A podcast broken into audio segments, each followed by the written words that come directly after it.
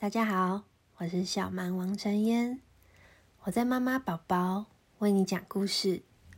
今天要讲的故事是大吼大叫的企鹅妈妈。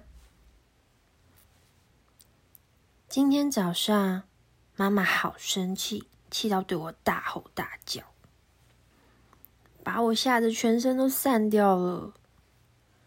我的头飞向外太空。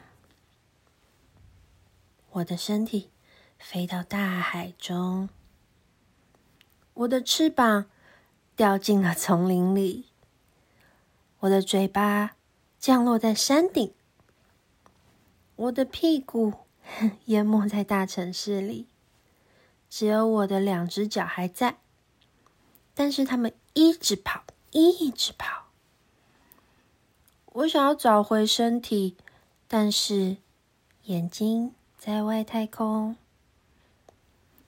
我想要喊救命，但是嘴巴在山顶上。